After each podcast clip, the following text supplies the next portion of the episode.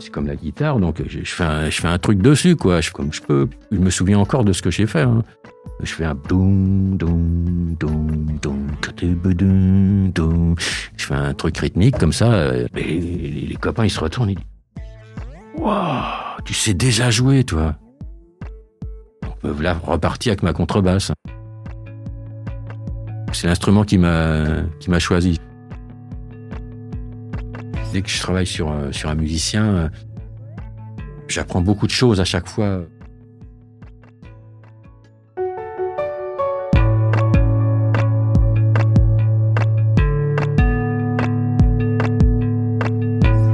Bienvenue à toutes et à tous.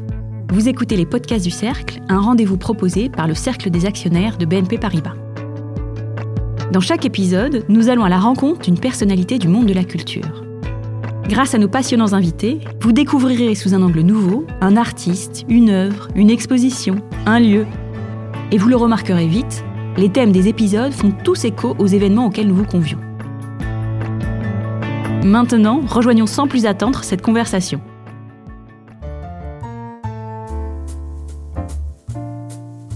C'est toujours intéressant d'apprendre comment les musiciens choisissent leurs instruments. Comment une harpe entre dans la vie d'une harpiste, ou un piano dans la vie d'un pianiste, ou encore un hautbois dans la vie d'une oboïste. Dans ces histoires, le milieu dans lequel grandissent les artistes, la place qu'occupe la musique dans leur famille, jouent souvent des rôles prépondérants. Mais, quelquefois, le hasard provoque des rencontres créatives surprenantes. Vous allez l'entendre, rien ne prédestinait Jacques Vidal à devenir contrebassiste et compositeur. C'est à la faveur d'un heureux concours de circonstances qu'il s'est retrouvé pour la première fois avec une contrebasse dans les bras dans les années 60. Et c'est cette rencontre improbable qui a fait plonger Jacques Vidal dans le jazz. C'est grâce à sa contrebasse qu'il s'est passionné pour des musiciens comme Charles Mingus, John Coltrane, Chet Baker ou encore Ella Fitzgerald. Dans son interview, Jacques Vidal nous raconte comment il a été choisi par son instrument.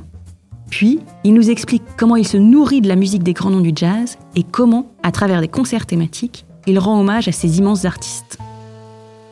Allez, c'est parti Dans vos biographies, il est souligné que vous vous êtes intéressé au jazz à l'âge de 15 ans. Est-ce que le jazz était à la mode quand vous étiez adolescent? En 65, hein, là, il y avait déjà le- les, les groupes euh, rock, les Beatles, tous, tous ces gens-là, quoi, qui, qui étaient quand même euh, à la mode, eux, quoi. Mais le jazz avait quand même une, une grande, euh, un impact encore, euh, quoi, sur. J'habitais en fait dans une cité euh, à côté de Paris, à Atis-Mons, juste à côté d'Orly, la cité de l'air. Mon père, mon père travaillait Air France.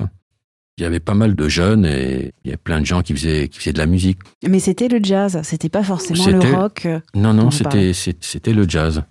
Donc quand il faisait beau, je passais devant et puis je voyais, j'entendais ces trucs. Mais des fois, je me mettais à la fenêtre, j'écoutais. Vous ne jouiez pas d'instrument Non, auparavant. non, je, je, je jouais pas d'un instrument. Il y avait d'autres musiciens qui, étaient là. Puis des fois, ils venaient à la maison de jeunes. Puis sur le piano, il y avait deux pianistes. Ils jouaient un peu tous les deux de, de jazz, quoi. Et Et vous êtes allé directement vers la contrebasse ou on vous a donné la contrebasse non, Ou en vous êtes allé vers le piano? Comment ça non, se en passe? fa- en fait, euh, j'ai appris un, un peu à jouer de la guitare comme ça euh, parce que je bricolais quoi.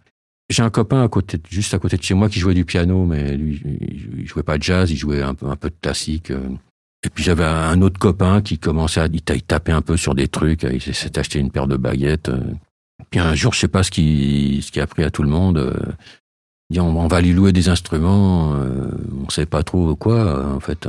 Donc on est allé boulevard Saint-Michel louer, des instruments. ça s'appelait Couillé pas de loup. Vous avez vu une contrebasse, vous avez Non, dit pas ah, du tout, pas du tout, parce qu'en fait, il y en a un qui dit, oh ben moi je vais choisir, le, je vais choisir le saxophone, l'autre le trombone, le machin. Il y en a un qui me dit, bah écoute, dans un orchestre, il... de jazz, il y a toujours un, un contrebassiste. Toi, tu, tu- tu devrais jouer de la contrebasse. En fait, la contrebasse, c'est un hasard dans votre vie Oui, c'est un hasard. C'est c'est c'est c'est l'instrument qui m'a qui m'a choisi. C'est pas moi qui l'ai choisi. Je dis bon, bah, c'est comme la guitare, donc je fais un je fais un truc dessus, quoi. Je comme je peux, quoi. Je me souviens encore de ce que j'ai fait. hein. Je fais un doum doum doum doum doum. Je fais un truc rythmique comme ça. euh, et les, copains ils se retournent, ils disent waouh, tu sais déjà jouer, toi. Me voilà reparti avec ma contrebasse.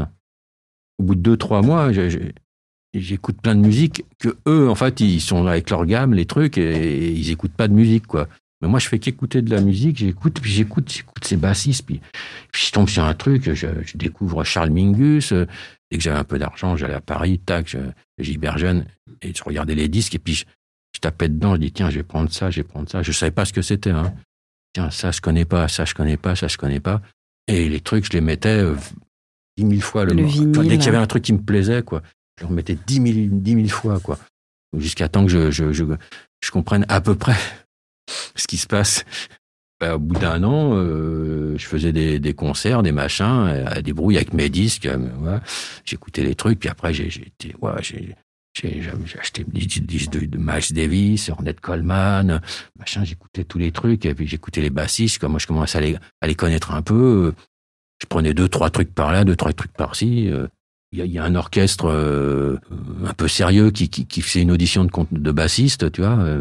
Euh, je vois ça, je dis, ouais, je vais y aller. Donc, en fait, je sais pas lire la musique. Qu'est-ce que je fais? Je suis un peu désespéré. Alors je vais dans le magasin de musique à Juvisy-sur-Orge le plus vite possible et j'achète un bouquin de solfège, quoi. Et moi, j'ai appris comme ça. Je suis rentré dans, dans cet orchestre. Et vous aviez quel âge? C'est au moment où, j'ai, où je suis rentré au conservatoire du 10e, quoi. Voilà. J'avais 17 ans et demi. C'est un apprentissage vraiment par vous-même. Autodidacte, vraiment. Dans... Après, les, quand les accords, les trucs comme ça, ça a été pareil. C'était une quand je suis arrivé devant le prof euh, au dixième, quand au conservatoire dans le dixième arrondissement de Paris. En fait, en fait, j'ai joué avec lui. Il m'a dit débrouille quoi, ça va quoi. Mais tu devrais vraiment apprendre. À, tu devrais avoir un prof pour apprendre vraiment, vraiment l'instrument quoi. Bah, tu vois. Je lui dis ah bon. Euh, La formation classique. Ouais ouais. Bah, et puis j'ai commencé à faire du solfège chaque semaine euh, au conservatoire. Donc je me suis retrouvé avec des gosses de 10 ans bien sûr les dictées musicales et tout le boxon. et, voilà. Ce qui est d'étonnant, c'est que c'est que j'ai pas buté, j'ai été convaincu quoi. De semaine en semaine, je me disais putain là c'est faut que je bosse quoi là parce que je, je, découvrais quoi. Je, dans le conservatoire dans le 10e arrondissement de Paris. Et ensuite, vous passez un concours et vous arrivez dans le conservatoire de Versailles. Ouais, ouais. Quand j'ai joué euh, à Paris la première fois euh, dans un club de jazz réputé qui s'appelait le Chaki Pêche. En quelle année?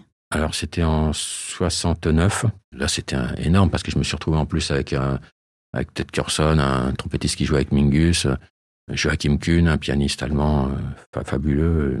Puis, le batteur de qui a fondé Magma, Christian Vander. Et donc là, je me suis retrouvé, c'était propulsé. Euh. C'était un autre monde. Hop, tout d'un coup, c'était un autre monde, quoi.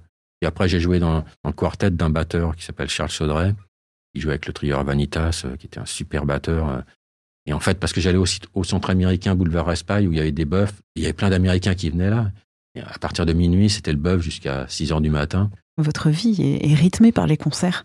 Le live voilà. et les concerts avec la contrebasse. La contrebasse, c'est un instrument de la famille des cordes. le grand frère ou la grand-mère du violon, qui est très imposant. J'imagine que vous avez des anecdotes pas possibles avec une contrebasse, parce que se balader avec une contrebasse, c'est pas simple. En fait, avant un concert, la salle des fêtes de Juvisy-sur-Orge, il y avait un bal, il y avait un orchestre qui passait au milieu, et euh, moi, et puis après, euh, en vedette, il y avait Sacha Distel, quoi. Dans l'après-midi, la basse s'était posée, puis elle est tombée, et le, le manche s'est cassé, quoi. En fait, j'ai joué avec la contrebasse de que le bassiste de Sacha Distel m'a prêté pour euh, pouvoir jouer. Voilà. Vous savez combien de contrebasses vous avez joué dans votre vie? Quand j'ai commencé vers, euh, je me suis acheté une contrebasse, mais vraiment euh, contreplaquée, machin, mais elle était à moi. Après, j'ai eu une, contrebasse que j'ai trouvée au puce. Je traînais au puce. Et vous avez trouvé une contrebasse de qualité puce Oui, oui. J'ai eu une bonne contrebasse de, de, de française, quoi. Je l'ai eu euh, après jusqu'à jusqu'à 1975 où, où chez le même luthier, mais il était plus opus, mais il était rue Charles V, donc euh, je suis tombé sur une basse, une basse italienne, euh, vraiment qui me plaisait, quoi. Le son me plaisait, tout le, je me sentais bien. Avec, elle n'était pas à vendre. Et puis voilà, il s'est passé un petit peu de temps et et puis cette basse, tout d'un coup, James m'a dit, elle est à vendre. Il la vend. Puis le prix, c'était, c'était pas possible, quoi. C'est, je pouvais, je pouvais pas, quoi. Même en vendant la mienne, celle que j'avais de lutterie française, euh, ça, ça collait pas, quoi. C'est, c'est, je pouvais pas, quoi. D'abord, il fallait que je trouve quelqu'un qui achète ma basse. Ça, j'ai trouvé. Donc, j'avais la moitié de la somme et que, je le paye euh, chaque mois pendant, voilà, comme une, comme une traite. Mais, une mensualité. Ouais, mais voilà, sans intérêt non plus. en fait, il a lâché le truc, quoi. Il a, il a dit OK. Est-ce que vous lui avez donné un petit nom à cette basse? Non. J'attache plus d'importance à l'orchestre qu'à. Votre propre instrument. Voilà, que j'aime beaucoup. Hein. Vous vous intégrez dans un voilà, j'aime bien, j'aime bien, mais si quelqu'un fait un beau solo, un machin, un truc, mais ça, ça veut dire quelque chose dans la continuité de l'orchestre? Cet ensemble. La musique orchestrale m'intéresse plus que, que, la musique de soliste. Quoi. Orchestre, mm. quartet, quintette. On va parler d'ailleurs euh, de l'orchestre et de votre travail mm. aujourd'hui autour de concerts thématiques des concerts qui mettent en avant euh, des grands noms du jazz. Mm. Euh, et la Fitzgerald, Coltrane, mm. Charles Mingus. Mm. Avant d'évoquer euh, ces artistes, pourquoi ces concerts thématiques? C'est faire découvrir aux gens aussi. ces grands noms? Voilà, Jazz Messengers, quoi. La transmission. voilà, la transmission de ça. C'est pour ça. Et c'est aussi pour moi. Dès que je travaille sur, sur un musicien, j'apprends beaucoup de choses à chaque fois euh, sur, les, sur le répertoire, sur le. Donc, pour ma culture à moi, pour ça me nourrit pour si je fais moi autre chose, euh, si je compose moi, c'est une nourriture. Et notamment Charles Mingus. Alors pourquoi Charles Mingus?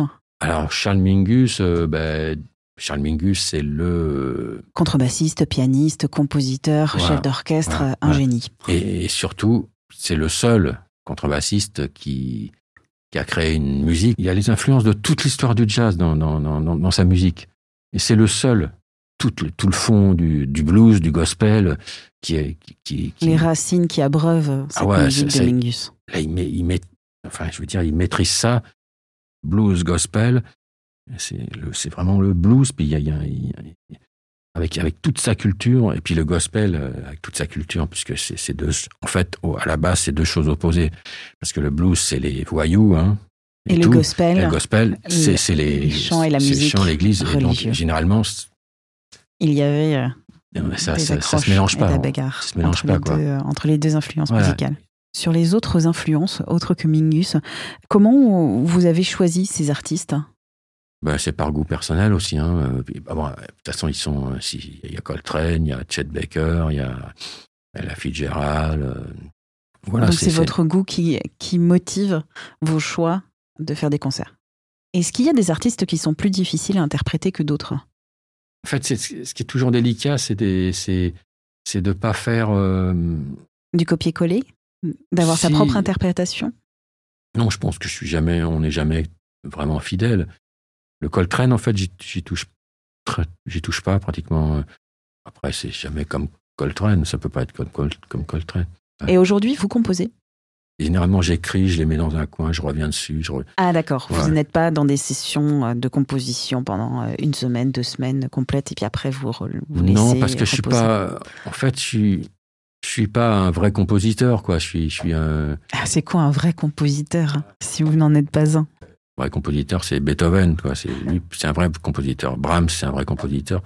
Ça, c'est des vrais. Et quelqu'un qui n'est pas mort, qui serait un vrai ça, compositeur. Qui serait pas mort. Ah ben, il y en a, il y en a évidemment.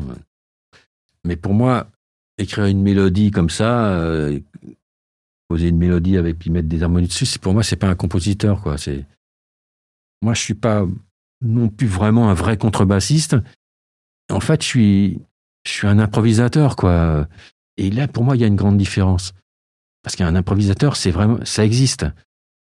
Un improvisateur, c'est quelqu'un qui doit, qui doit euh, avoir des notions de, de tout.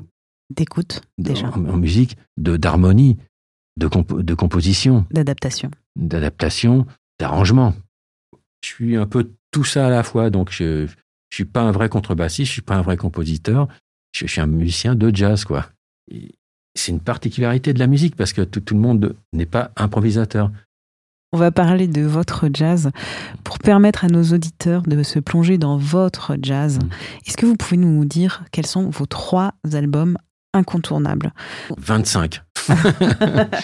non. En tout cas, les premiers qui vous viennent à l'esprit. Moi, je prendrais euh, un disque de Mingus qui s'appelle Mingus, Mingus, Mingus. Je prendrais un disque de Coltrane, Love Supreme, version studio. Évidemment, il y a qui Charrette.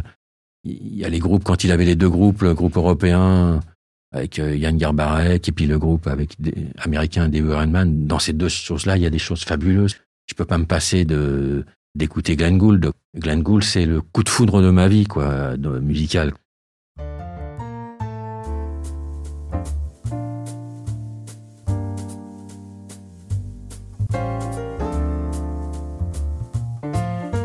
C'est déjà la fin de cette interview. Vous retrouverez les références des musiciens et des albums mentionnés par Jacques Vidal dans la présentation de cet épisode. Nous espérons que cette conversation vous a donné envie d'aller écouter du jazz. Si vous voulez aller voir Jacques sur scène, notez qu'il sera le 17 avril au Sunset Sunside à Paris pour un concert thématique dédié à Charles Mingus. Et le 12 mai, il sera à l'entrepôt, à Paris également, pour rendre hommage à Chet Baker. Vous trouverez toutes les informations sur ces concerts dans la description de l'épisode.